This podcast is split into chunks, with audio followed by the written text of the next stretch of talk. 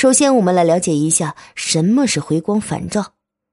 这是肾上腺分泌激素作用的结果，好发于重症器质性疾病患者的身上。此类患者病变器官以至于机体功能全部衰竭，快要死亡时，身体应激反应就会向大脑发出信号，把体内的物质立即转化成二磷酸腺苷，释放出大量的能量。为各个器官组织提供支撑所需。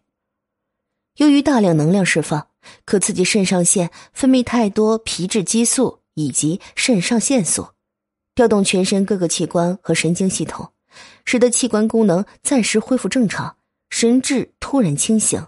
记忆力转好，情绪变得异常兴奋，四肢的力量也随之增强。